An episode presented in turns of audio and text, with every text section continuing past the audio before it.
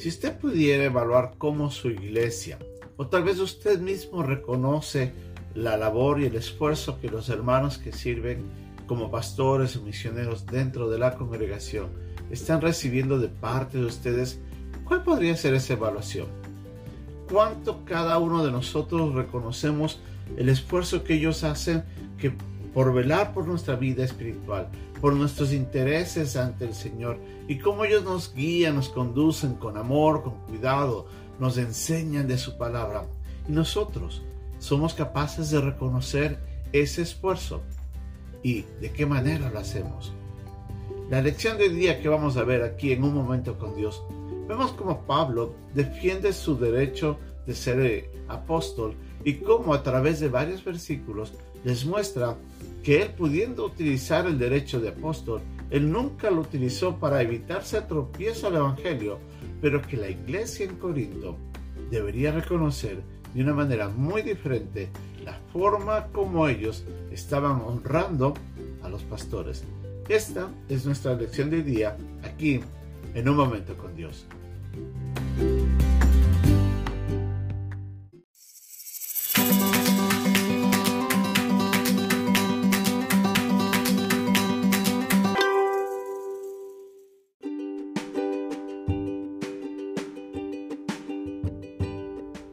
El pasaje de hoy día se encuentra en la primera carta a los Corintios, capítulo 9, versículos del 1 al 14.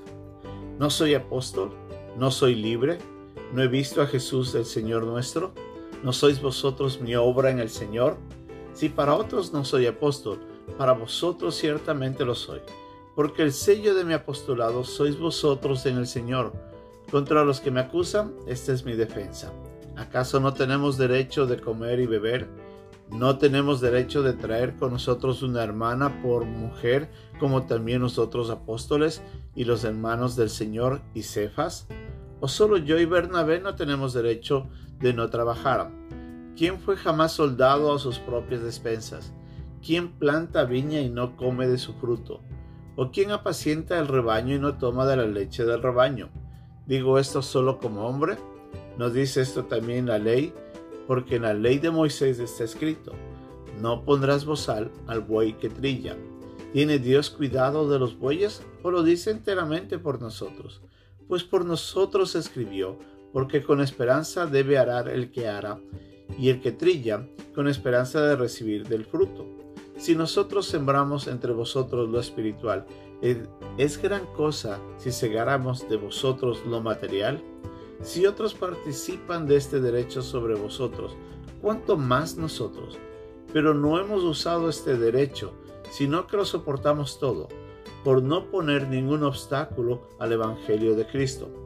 ¿No sabéis que los que trabajan en las cosas sagradas comen del templo y los que sirven al altar del altar participan? Así también ordenó el Señor a los que anuncian el Evangelio que vivan del Evangelio.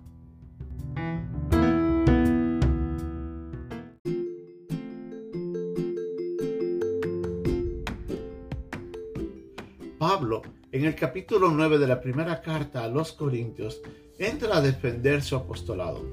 Lo más probable es de que había cuestionamientos dentro de la congregación a causa de que alguien haya venido a mencionar si realmente Pablo tenía el derecho para, para declararse ser apóstol y para servir como le estaba sirviendo, ya que lo más probable es de que algunos ya habían escuchado de de Pedro, o como en el pasaje se entiende, menciona a Cefas y los otros apóstoles.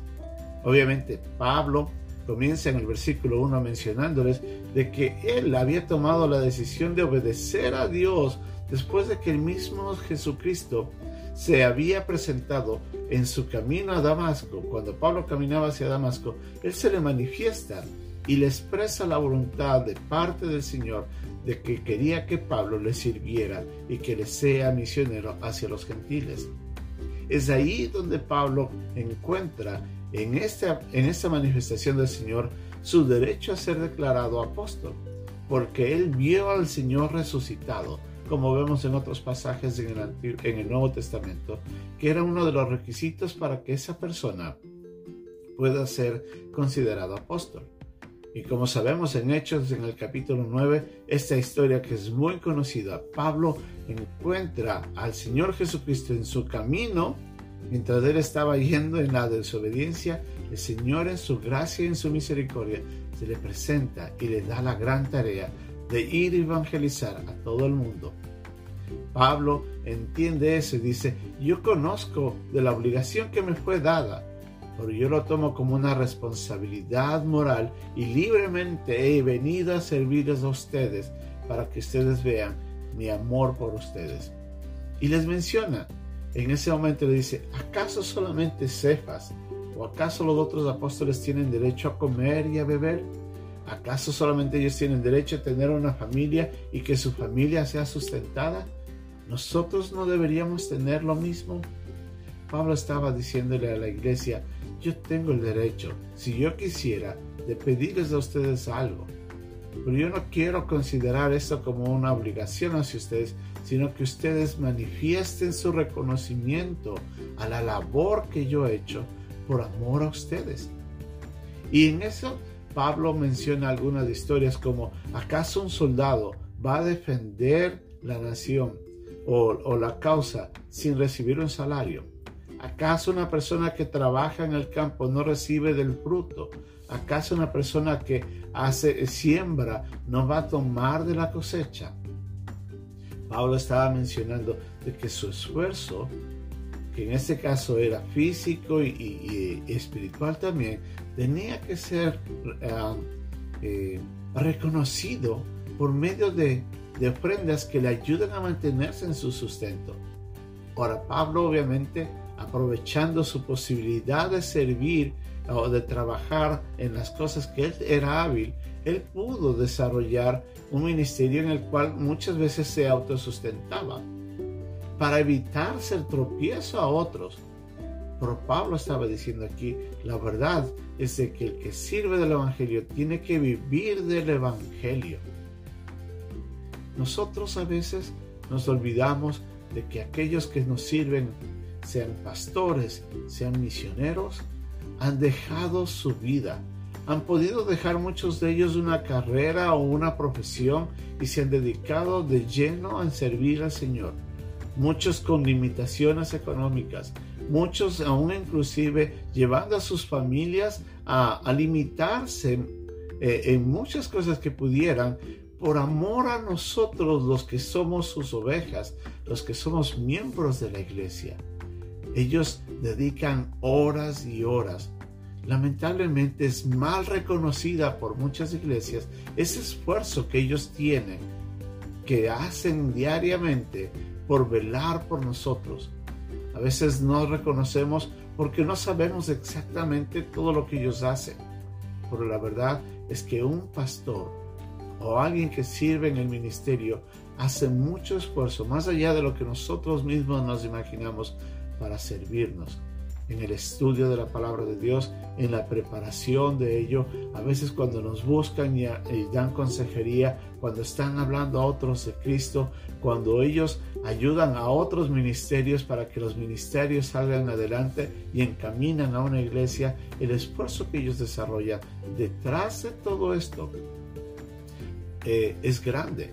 Lo que pasa es que a veces solamente pensamos que es una persona solamente viene los domingos, da un mensaje y se va. La obra del ministerio es mucho más que eso. Y es ahí donde nosotros debemos reconocer. Y sobre todo, vivir agradecidos.